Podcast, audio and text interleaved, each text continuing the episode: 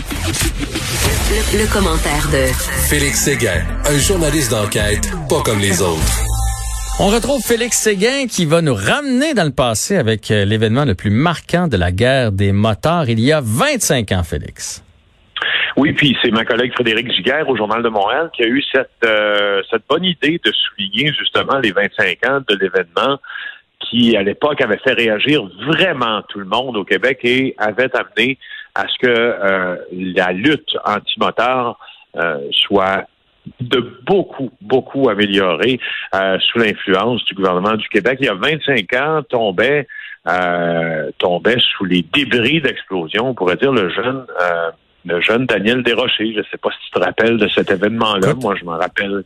Vas-y. Non, mais je me, je me souvenais pas, mais évidemment, je suis allé lire euh, avant de faire la chronique avec toi, mais non, je me souvenais pas. Je me souvenais de cette euh, voiture piégée, dans le fond, là, euh, mais je me souvenais pas qu'il y avait eu une victime collatérale de ça. Ouais, ouais. c'est vraiment là, pour vous raconter ce qui est arrivé, le 9 août 1995, sur l'heure du dîner, il y a la Jeep de Marc Dubé, qui est un trafiquant de drogue de 26 ans, qui explose alors que cette Jeep-là est stationnée dans un quartier qui est résidentiel, près de l'école primaire Saint-Nom-de-Jésus, sur la rue Adam, dans le quartier Maison Maisonneuve. Et il y avait le jeune Daniel Desrochers qui se trouvait à quelques mètres de là, qui a été euh, frappé à la tête par un débris du véhicule. Il a passé quatre jours dans le coma. Euh, et euh, il a succombé à ses blessures. Il n'avait que 11 ans. C'était donc euh, c'était la première victime innocente de la guerre des motards de cet âge-là.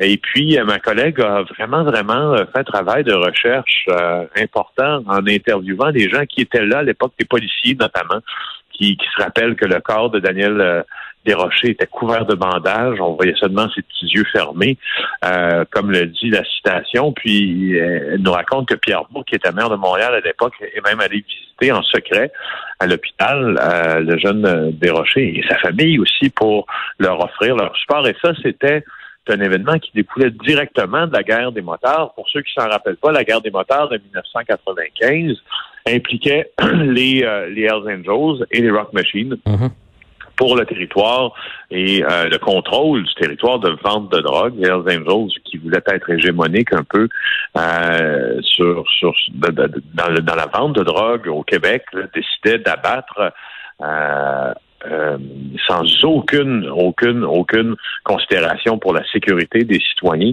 Tous les gens qui se mettaient sur leur passage, tous les criminels qui se mettaient sur leur passage, et cette journée-là, ça a fait une victime innocente, Daniel Desrochers.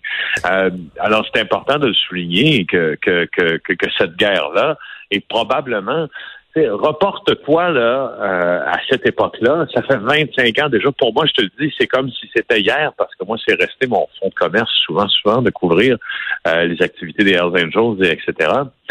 Cette guerre des motards-là, mm-hmm.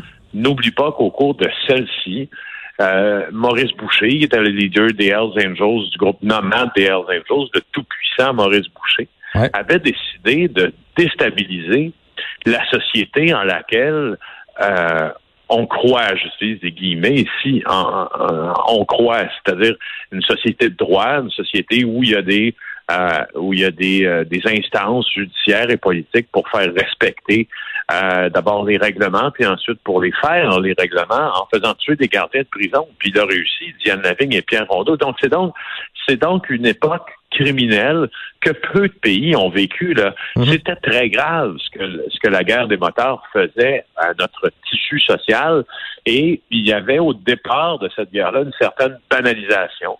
Euh, c'était pas pris au sérieux. On sentait beaucoup d'indifférence sur la violence des motards, selon ce qu'a raconté Michel Auger, le journaliste, qui a lui-même été victime d'une tentative de meurtre à ma collègue. Mhm. et, et, quand Daniel Desrochers s'est fait tuer, ben la pression du public a fait en sorte que le gouvernement du Québec a mis sur pied l'escouade Carcajou. C'était les meilleurs enquêteurs du crime organisé de la province, principalement issus de la GRC, du STVM et de la SQ, qui ont décidé qu'ils étaient pour être derrière, tu sais, sur le, je, ne suis pas une, mauvaise expression, mais aux fesses des motards. toujours, toujours. Les coller aux fesses, toujours. toujours. Qui allait devoir être plus subtil et, euh, et ça a fait en sorte que les, coups d'éclat comme ça devant tout le monde, parce qu'ils faisaient ça en plein jour, là, ça je me souviens de, quelques coups d'éclat comme ça, euh, en, plein jour, en mettant la population euh, en danger, ça, ça a pris fin. Ils ont continué de s'entretuer pendant un bout de temps entre eux autres, mais au moins c'était plus, euh, ça menaçait plus la population. Ben, il y, a, il y a eu en près quand même des victimes innocentes, mais c'est-à-dire que là, il, il, comprenaient que la, pression qui, qui, leur incombait. Puis même euh, aussi, on raconte chez de bonnes sources du monde policier, du monde criminel, qu'à cette époque-là, euh, Maurice Boucher, le leader des Hells Angels d'Amad, aurait voulu compenser euh, la famille des Rochers pour la perte du petit Daniel et la famille a refusé. Puis c'était pas une famille riche, là. Mais par principe, ils ont refusé. Ben oui, tu sais, je, suis, on, on, aurait refusé à moins, effectivement, mais je trouvais important de le souligner aussi. Et puis... Euh, Il n'y avait pas eu aussi un, un, homme qui s'était fait tuer d'une balle perdue dans une station-service, un dépanneur, un resto, quelque chose comme ça? À Saint-Eustache, oui. Il y a eu aussi un agent de sécurité qui a été tué euh, à Québec. Euh, il y avait une euh, méprise, il y avait une erreur sur la personne et puis ça, ça ouais, Il, y a, eu des victimes innocentes. Il y a eu des victimes innocentes, plusieurs. Et puis après l'attentat raté sur la Jeep du trafiquant de drogue qui a entraîné la mort de Daniel Desrochers, il y a aussi eu au gouvernement fédéral, au Parlement, une loi anti-gang qui a été votée euh, et 70 euh, 000 noms que la, pétition avait euh, réussi à recueillir à cette époque-là pour que le gouvernement fédéral vote une loi anti-gang qui existe maintenant et qui est toujours appliquée.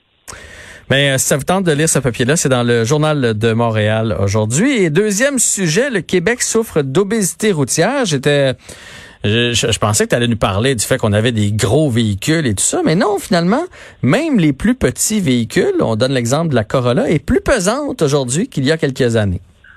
Oui, je t'en parle. Euh, c'est un peu, euh, c'est un peu, ben, pas hors sujet. C'est-à-dire que c'est une chronique crime et société, mais comme euh, comme mon affectation principale est celle du bureau d'enquête du journal de Montréal et puis de TVF, ben, je, profite, je, profite de te parler du travail de ma collègue toujours très bien effectué, Annabelle Blais.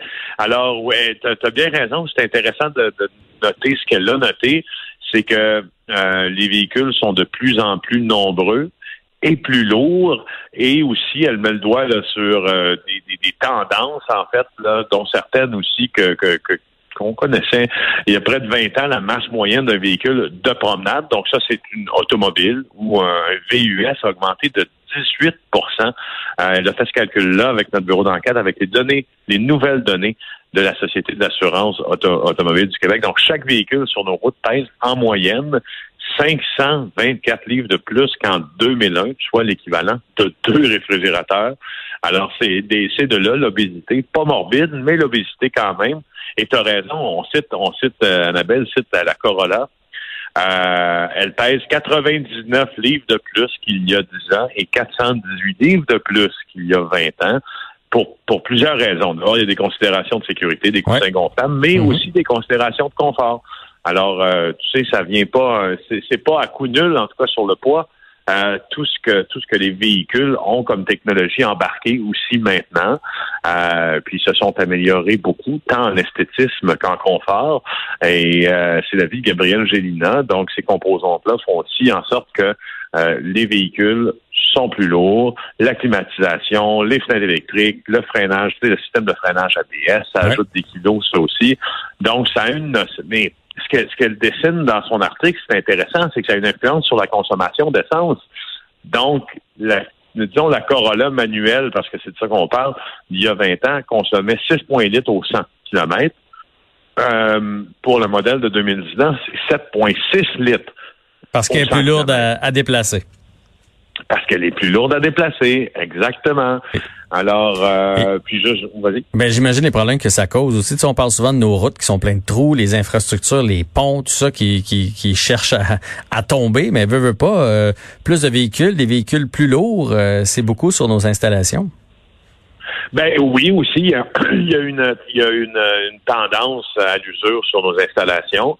Puis il y a une tendance générale aussi, comme l'explique Annabelle, de tous les véhicules à se. Puis moi, c'est drôle parce que je me rappelais en lisant cet article-là. Tu sais, je t'ai raconté, je pense, la semaine dernière ou il y a deux semaines que j'ai changé de véhicule. Oui, oui. Et puis, euh, quand j'ai euh, quand j'ai commencé à approcher euh, le concessionnaire de qui j'avais acheté mon véhicule que je voulais changer, puis j'avais l'œil sur un autre véhicule qui était différent, puis le directeur des ventes m'appelle, puis j'avais l'œil sur un véhicule plus gros. Hum. Puis le directeur des ventes m'appelle en disant, il dit comme ça tu veux te grossir. alors tu vois, tu vois qu'il y, a une tendance euh, il y a une tendance à s'acheter des véhicules qui sont peut-être un peu plus euh, volumineux, qui pèsent plus. Je le fais en terminant le top 5 des plus populaires au Québec.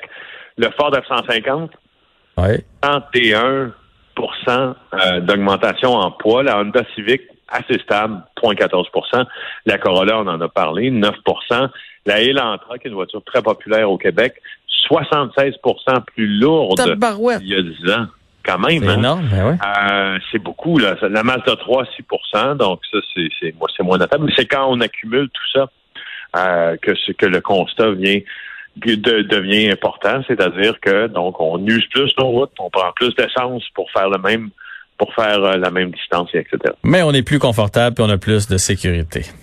ça... On a plus de fun. On a plus de fun. Félix, toujours du fun avec toi. C'est un rendez-vous demain, 16h. Salut là. Bye.